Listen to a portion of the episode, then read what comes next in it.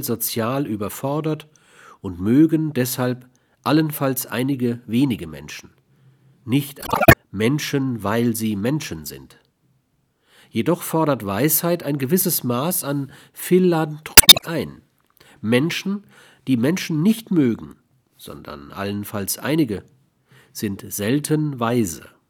Menschenlieben ist nun keineswegs zu verwechseln mit einem überdurchschnittlichen Harmoniebedürfnis oder der Unfähigkeit, die Schwächen und Mängel anderer Menschen zu sehen oder gar der Idiotie positiven Denkens zu verfallen.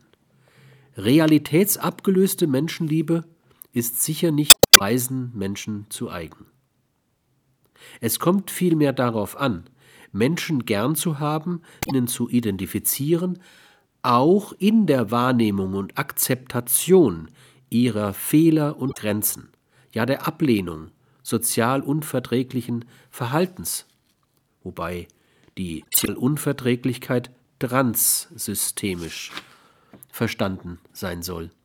Menschenliebe das Anderssein des anderen nicht nur zu akzeptieren, das meint personale Toleranz, sondern es auch zu wollen.